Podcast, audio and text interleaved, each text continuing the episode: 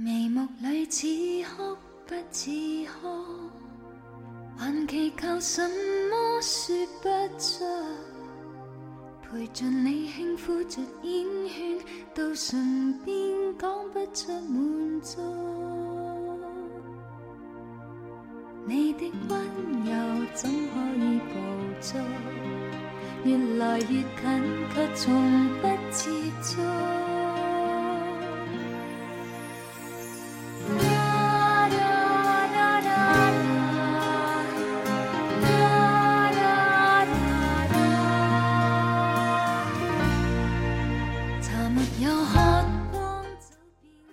暧昧究竟是危险还是安全？是压抑还是挑逗？是对峙还是交融？与这个词的含义一样，在它的背后深远的世界，永远是矛盾对立的。但有一点可以肯定，暧昧不是模糊的信手涂鸦，它是非常精确和微妙的。对于此间分寸把握，绝对是一件包含智慧的事。天之间，望不穿这爱。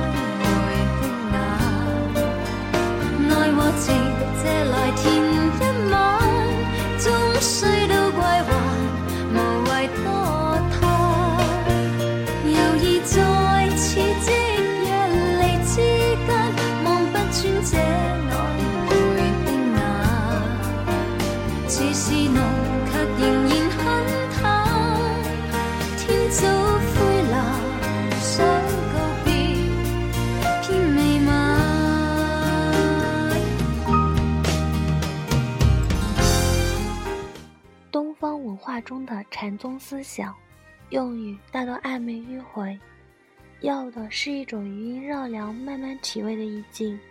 人们需要将自己长时间的抛掷在其中，寻找和确认。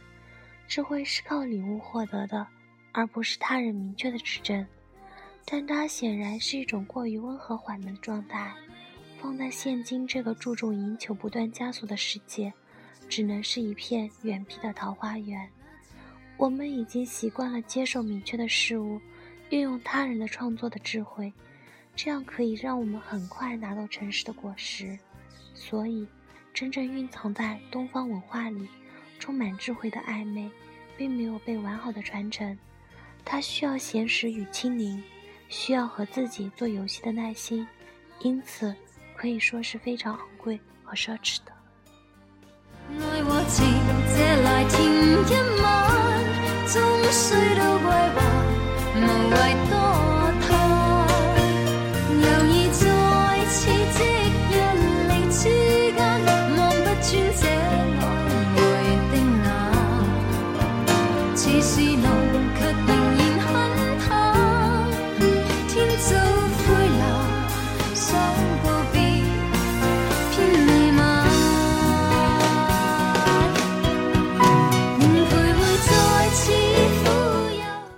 而现在沿街贩卖，在每个人的生活里穿进穿出的是一种低档的暧昧。这种暧昧只需要很少的时间和一点小聪明，是一种人与人之间的小游戏。道途漫长，路中总有疲倦，此时想要停歇一下，做个游戏唤起身体和头脑小小的兴奋，但又不用承担后果，因为没有后果。暧昧是消耗品，像肥皂泡和焰火，毁尸灭迹，要的只是双方心领神会。当然，仍旧需要你保持清醒，不可沉溺。被一场微小的暧昧拖下水，弄得群山尽失，人生可以算是狼狈。暧昧像一块小甜点，为了安抚那些欲躁的心灵，越来越多的被需要。于是我们需要表达暧昧的音乐、电影、文学。暧昧填补了所有的下戏，给我们提供着缓解疲劳的甜。暧昧可以昂贵，也可以低廉，就像一顿下午茶。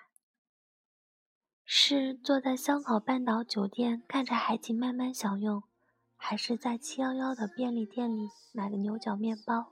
这些你都可以自己选。不过，我们是否已经在无度的摄入这种甜点的过程中，降低了对甜的品鉴能力。我们的头脑是否也在一次又一次小刺激中变得疲惫和麻木？迷进于用小聪明来做的游戏中屡试不爽，我们是不是正在变得愚蠢？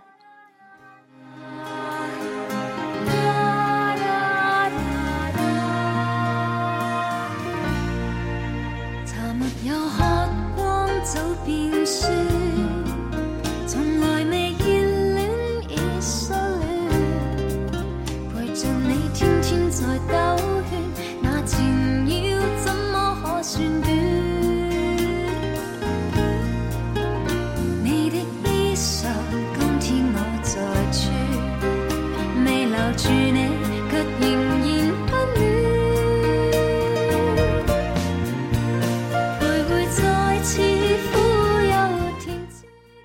在消减着“暧昧”这个词所传达的丰富含义，使它变得越来越明确；而我们在明确的暧昧中，活得越来越钝了。犹疑在奇迹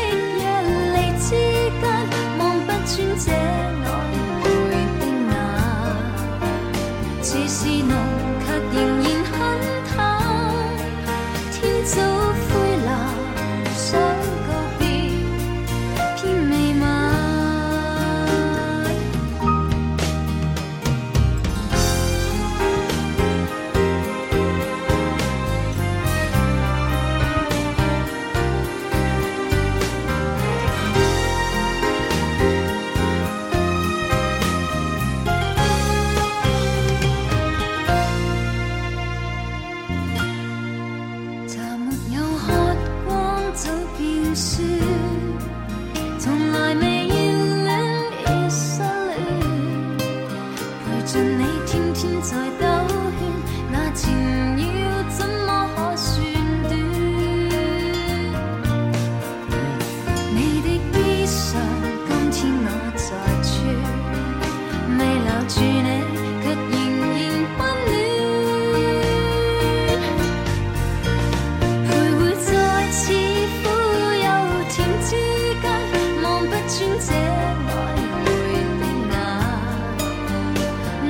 情。这来一晚终须都归还无谓多贪犹疑在似即若离之间望不穿这暧昧的